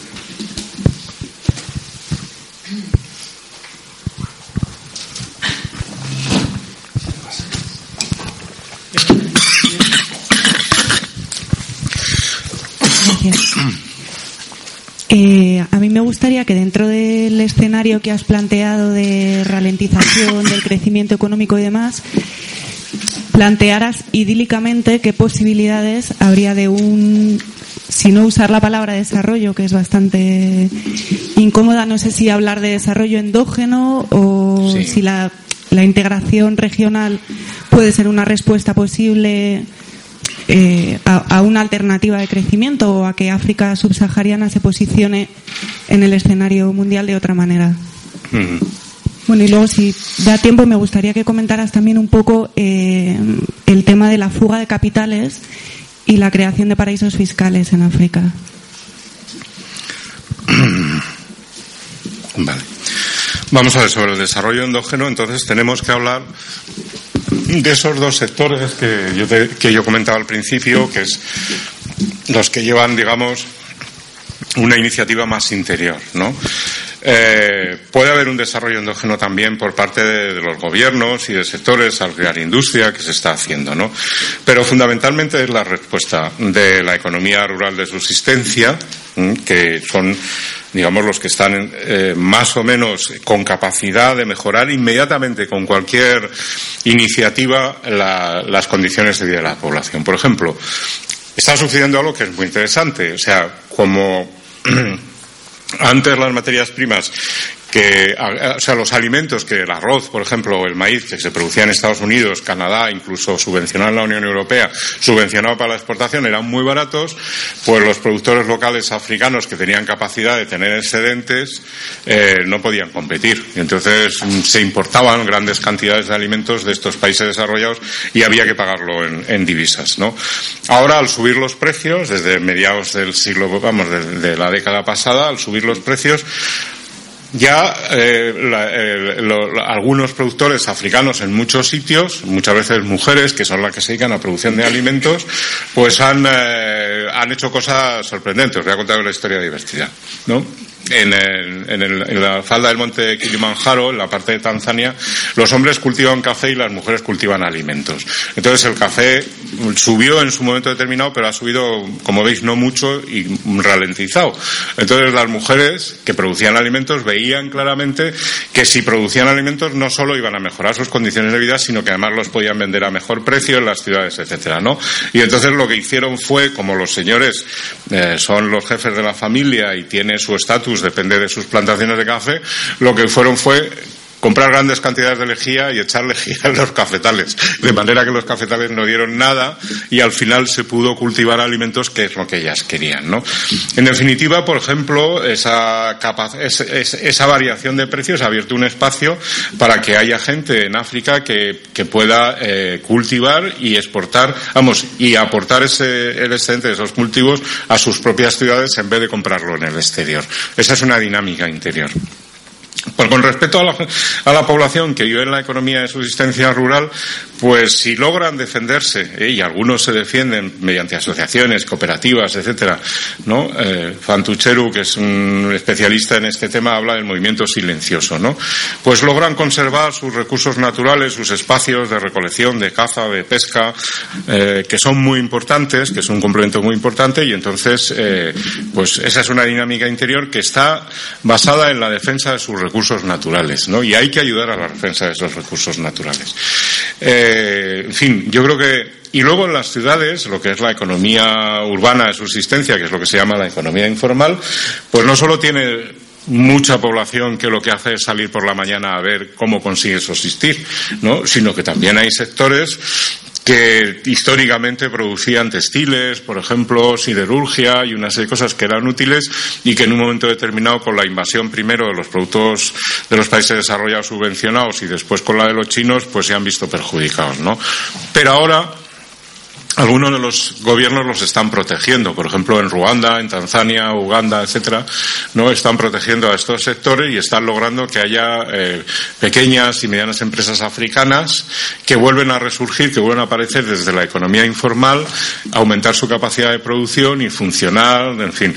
Y eh, bueno, por ejemplo en Ruanda cuando yo estuve, como había un boicot internacional por las circunstancias de la guerra que hay en esa zona, pues ellos les dijeron, el gobierno les dijo a estas eh, pequeñas y medianas empresas, ¿no? No les habían puesto impuestos hasta entonces, dijo, no vamos a poner impuestos porque no somos capaces, no tenemos un sistema impositivo suficientemente organizado para hacer un impuesto de sociedades, ¿no? Pero vais a hacer una aportación voluntaria para el beneficio del país y si no lo hacéis os miramos mal, ¿no? Habrá problemas. Entonces, pues lo hicieron, ¿eh? O sea, son dinámicas totalmente diferentes. Imaginaros si sale aquí nuestro ministro de Economía, nuestro glorioso ministro de Hacienda, diciendo que hagamos aportaciones voluntarias para el beneficio del país. ¿eh? Las risas se van a ir hasta. ¿Eh? Entonces, bueno, pues. Eh, esto es un poco, yo creo que existen dinámicas endógenas a diferentes niveles que dependen también mucho. Algunas no dependen del gobierno, pero otras dependen mucho de las políticas desarrollistas de los gobiernos que las hay. ¿eh? En Ruanda, en Tanzania, en Kenia, eh, en Sudáfrica, para determinados sectores. ¿no? Bueno, yo creo que hay un grupo de países que, que, son interesantes de tener, ¿no? En otros, yo qué sé, pues por ejemplo la República del Congo es un desastre, ¿no? La República Democrática del Congo, grande, rica, poblada, etcétera, pues es un saqueo constante de, de los élites y, y, del gobierno, ¿no? Entonces, bueno, pues eso mientras no se recupere. Respecto a la integración regional, la integración regional, eh, cuando se ha producido la integración eh, europea, pues eh, los diferentes pasos, no por lo menos hasta Maastricht, con la, el acta única y la creación de la moneda, creó muchas expectativas. Además, en el, en el campo del estudio del desarrollo y en la política exterior de la Unión Europea se vendía mucho nuestra imagen y todo eso. Ahora no somos capaces de vender nuestra imagen ni a nosotros mismos, ¿no? O sea, entonces, en todos estos procesos de integración hay, dos claves, o sea, hay, digamos, tres pasos. La integración económica, la integración política y la integración social. La Unión Europea, cuando llega al Tratado de Lisboa, frena totalmente la integración política y retrocede la integración social. Estamos retrocediendo en la Unión Europea a nivel social. ¿eh? Y lo único que sigue avanzando es la integración económica, pero además con un sergo clarísimo de beneficio de. la Unión Europea no ha sido capaz de sacar unos bonos garantizados por el Banco Central que estuvieran al 2%, por ejemplo, y ha estado fastidiando a los países del sur Mediterráneo que tenían que sacar bonos al 7%. ¿Por qué? Porque los iban a suscribir los propios países de la eh, de la Unión Europea, ¿no? Alemania, Francia, etcétera, decían ahora os fastidiáis, no sacamos unos bonos conjuntos que serían más baratos, los pagáis más caros y nosotros nos beneficiamos. Les hemos estado dando, regalando dinero de, nuestra crisis a, nuestros socios de la Unión Europea más ricos, ¿no? Entonces, en África, los procesos de integración política y social no existen no existen. Y los procesos de integración económica, pues el de Sudáfrica es estilo europeo. ¿eh? Hay una Alemania ahí que es Sudáfrica que lo lleva como ella quiere y no tienen, afortunadamente no tienen una Inglaterra para remachar las cosas, pero bueno, ¿no? Y luego en el África del Este va un poquitín más avanzada. ¿eh? En estos países del África del Este de Burundi, Etiopía, Kenia, Ruanda, Tanzania, Uganda, ahí hay alguno más. Eh, va un poquitín más avanzada económicamente, ¿no? Pero es muy difícil, es muy difícil, porque claro, los, los estados son estados muy débiles, económicamente muy dependientes sobre todo de los eh, ingresos de exportaciones e importaciones, casi no hay impuestos interiores y hasta que no se estructure unos impuestos exteriores que es interiores que es algo muy importante, no van a tener recursos y entonces bueno, pues ceder, por ejemplo, lo primero ceder su política monetaria, por ejemplo, ¿no? O ceder eh, su política impositiva de aranceles y todo eso es una renuncia demasiado importante para ellos. Entonces, los procesos de integración eh, se están desinflando, se están desinflando en, en eh, bueno, los especialistas anglosajones los ingleses, por ejemplo, hay un cierto sector de Inglaterra de pensamiento económico que se la tienen jurada a la Unión Europea. Eh, ahora dicen que ya, o sea, que estamos al borde de la desaparición. Ha habido procesos de integración en Europa, muchos, ¿eh? No, esto no es nuevo. Nunca han tenido este alcance, eso sí es verdad, ¿no? Y está muy relacionado con la posguerra y la destrucción de la Segunda Guerra Mundial. Pero ha habido una unión monetaria de los tres países que se llaman franco, el franco belga, el franco francés y el franco suizo. Han tenido una unión monetaria a principios del siglo XX, una serie de años y luego desapareció. Luego, en fin, yo diría, eh, me estoy metiendo en, una campaña electoral, yo diría, nosotros aquí somos convidados de piedra, ¿no? De, si a nosotros, en principio, no vamos a decidir nunca si desaparece o no desaparece. Ahora, tener por seguro que como Alemania o, Francia o Inglaterra les interese que desaparezcan, nos hemos quedado dos velas, sin Unión Europea. ¿Eh? Entonces, en África pasa lo mismo, ¿no? Las potencias estas económicas en el África Occidental, en Nigeria, en el sur, eh, Sudáfrica y en el este, un poco Kenia, ¿no? Estas potencias eh, no lo tienen muy claro y por lo tanto no hay un empuje en los procesos de integración. Y con el desinfle que se está produciendo, eh, ya se oye menos hablar del, del, Mercosur, por ejemplo, ha desaparecido mucho, ¿no? Y eso que no les va mal, pero ya no tienen el mismo, ya no se oye hablar tanto, no se oye hablar nada del área de libre comercio de Estados Unidos, Canadá con México, por ejemplo, va a desaparecer, se está desinflando mucho el, tema este, ¿no? Entonces tampoco en África eh, está muy bollante y yo creo que solución no es, ¿eh? o sea, solución por ahí no, no va a venir. Y luego respecto a la fuga de capitales, eh, esto es un problema muy serio, ¿no? Porque mm, las perdona esto es un problema muy serio porque la mayor parte de la gente que gana dinero en África no lo invierte en África. Y claro si cada vez que se produce con un sacrificio enorme excedentes no eh, mm, en los que ha participado el trabajo en fin el capital se han explorado recursos etcétera en vez de reinvertirse para mejorar las condiciones de producción ya no digo las condiciones de vida sino las de producción en, en empresas etcétera se van afuera pues esto es una sangría constante, ¿no? Y muchos países eh, su deuda se debe a que llega el dinero y se vuelve para los países de origen y claro, eh, nosotros no solo los, países, los, paraísos fiscales, si es que nuestros países están encantados de que llegue el hijo de Obián y se compre palacios en Francia o lo que sea en España.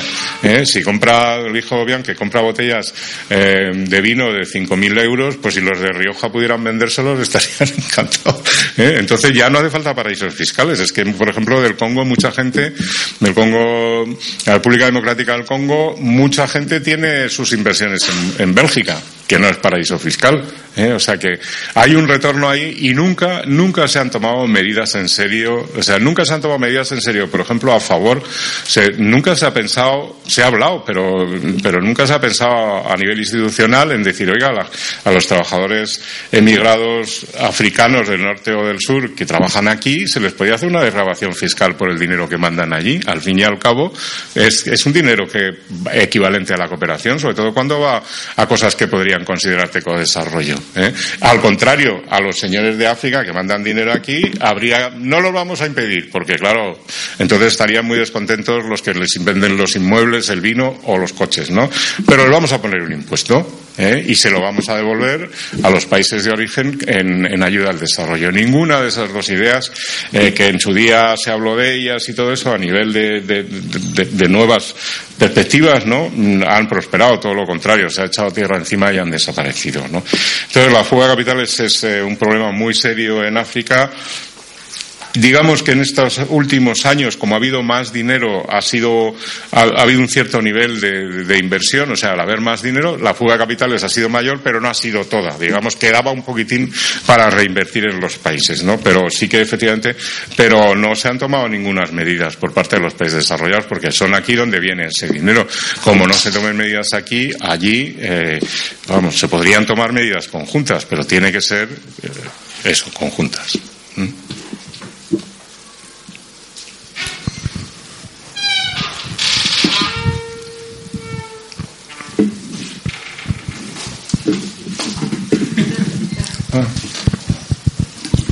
Yo, te quería preguntar una cosa, Antonio, que has, citado al, principio y que quizá pueda servir de enlace a la, a la sesión siguiente. Cuando has hablado de economía informal, ¿no?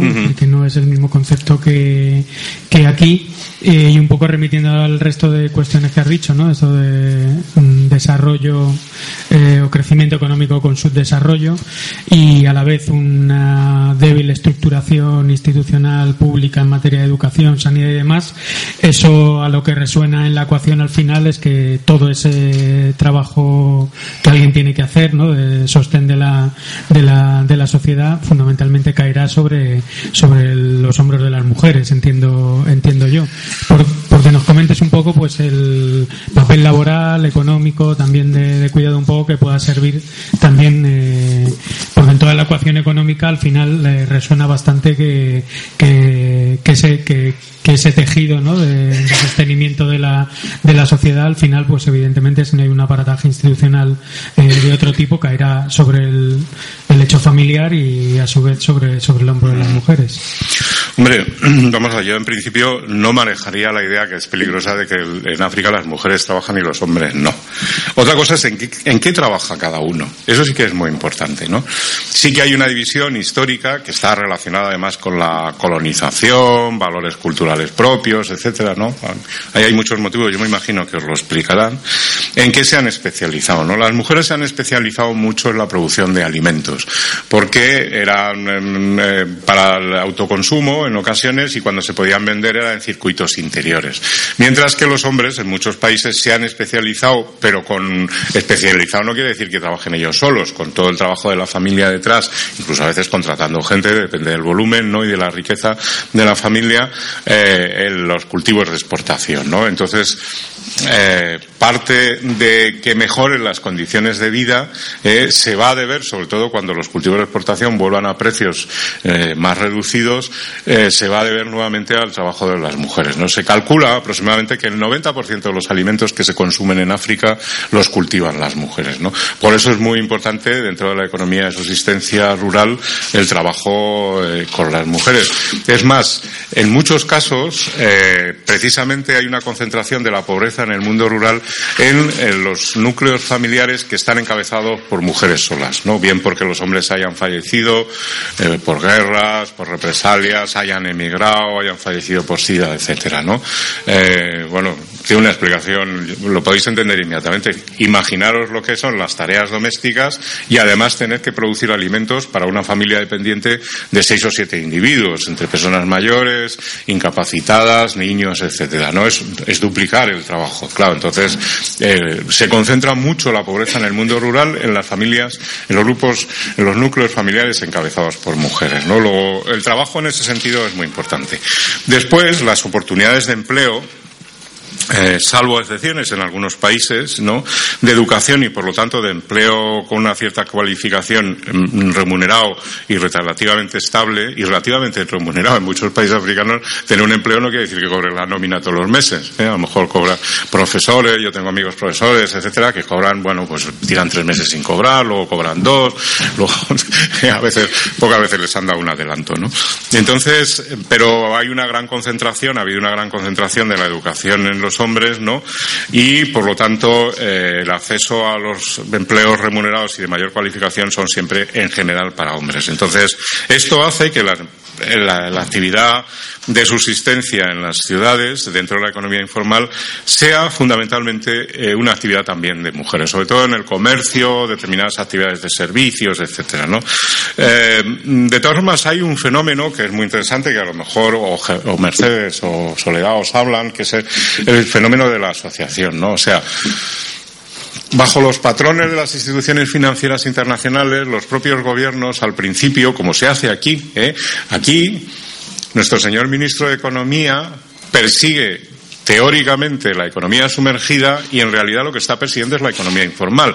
Nuestros emigrantes hacen economía informal, viven muchos juntos, reúnen lo que ingresan, utilizan economías de varios a una escala de grupo para que les cueste menos la subsistencia, etcétera. Unos hacen economía, unos tienen suerte de tener a lo mejor hasta un salario, otros no reciben salario pero tienen trabajos irregulares y otros hacen puras cosas de la calle de vender, etcétera. Todos ellos combinados forman un grupo, ¿no? Y eso es un grupo de economía de subsistencia, no es un grupo de eh, economía sumergida. Economía sumergida es un empresario que no paga salarios dignos, que no paga seguridad social, que no paga impuestos y tiene un Mercedes. Eh, pues el señor ministro de Economía, de Hacienda, se equivoca, eh, porque él persigue desgraciadamente a la economía informal y no está persiguiendo a la economía sumergida o no lo suficientemente, ¿no?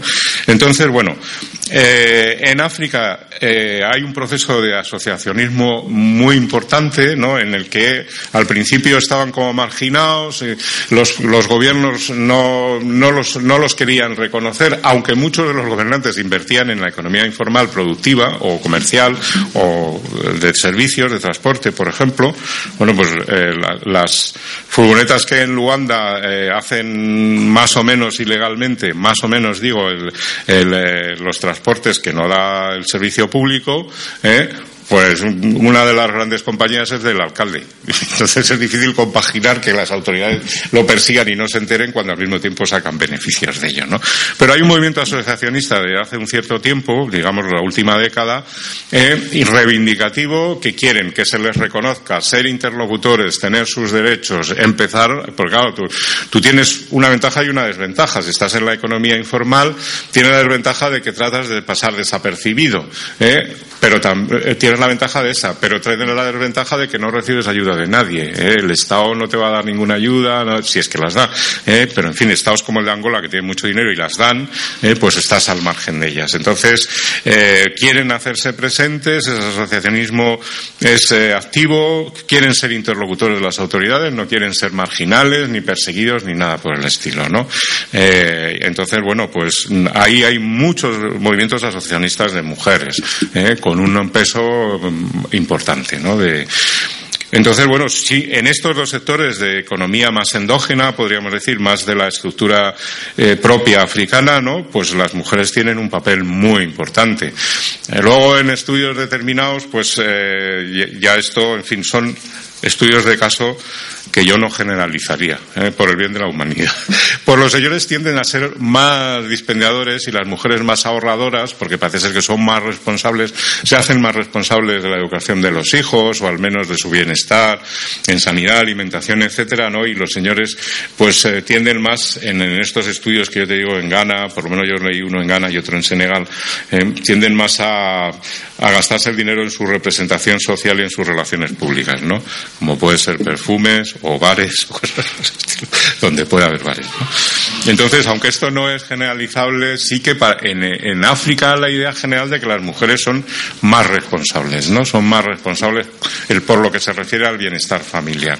Pues eso también es un impulso, eso hay que considerarlo, porque claro, una, una inversión, ¿no? En, en, en un grupo de señoras organizadas, en fin, que tienen sus propias dinámicas, no solo significa que se van a mejorar sus condiciones dentro de la actividad que ellas realizan, sino que además la repercusión de esa mejora de condiciones, pongamos ingresos, va a repercutir directamente en el bienestar de sus familias, ¿no? O sea, yo creo que hay un doble. Así que sí, pero vamos, de esto sabe muchísimo Soledad. De hecho, yo muchos de los libros que tengo me los ha dado ella, o me los ha recomendado ella, ¿no? Eh, sabe muchísimo Soledad y también Mercedes, ¿no?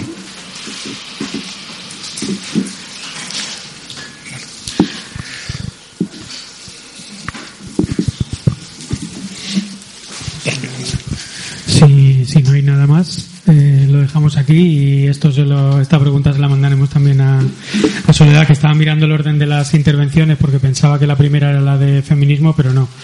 Eh, la primera es el África de las mujeres, género y movimiento, o sea que partiremos de la cuestión del, del asociacionismo y, y, demás. Recordar que la semana que viene es sesión doble porque está aquí Soledad por también otras cuestiones toda la semana, entonces eh, será martes y miércoles 13 y 14 a las, a las 7 y media. Y nada más, le hemos pedido también algún texto en PDF y demás para, para ir mandándolo de cara a que si nos quedan más inquietudes y demás después de las, de las sesiones, pues podamos seguir, podamos seguir leyendo. De todas maneras, de, Soledad no la hemos subido en la web, pero así sí está. Eh, la sesión que hizo que hizo hace dos años en el curso de, de feminismo, por si también queréis ir, eh, ir echándola, echándola un ojo, porque algunas de las cuestiones también las, las volveré a contar y puede servir de, de introducción. Así que nada más, eh, nos vemos la semana que viene otra vez en sesión doble y me gustaría y... explicar, yo no he dado un texto, pero os recomendaría el libro ese de Regreso al futuro, aunque sea confuso el nombre, porque tiene un poco de historia, tiene un poco de análisis económico, político, social, etcétera, y es interesante, ¿no? Y también me gustaría recomendaros que os los penséis, si alguno estáis muy interesado en África, en este curso que se hace en la Universidad de Tarragona, que no es semipresencial, o sea que hay unas clases que si no se puede asistir, no se puede asistir, que se juntan, ¿no? Pues, y que es eh, online.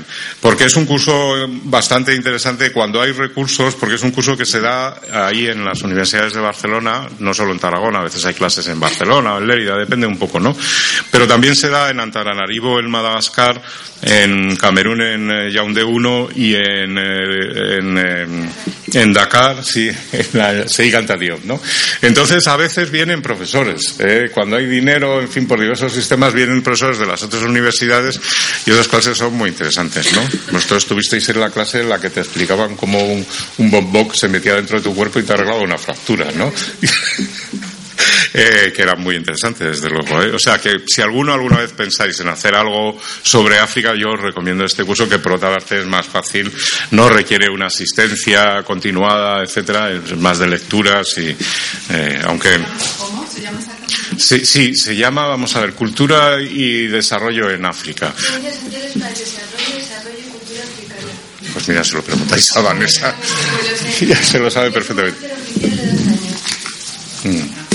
Entráis en, en, la Universidad Rovira y Virgili de Tarragona, o ponéis unidad, vais a másters y ahí en, Humanidades, me parece que es, ¿no? Ahí estará, en la Facultad de Letras.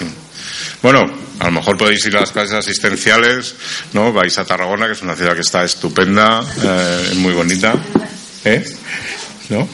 Y vais dos días, vais a clase y dedicáis pues, dos días de vacaciones a eso, ¿no? Y luego ya el resto es todo por online, ¿vale?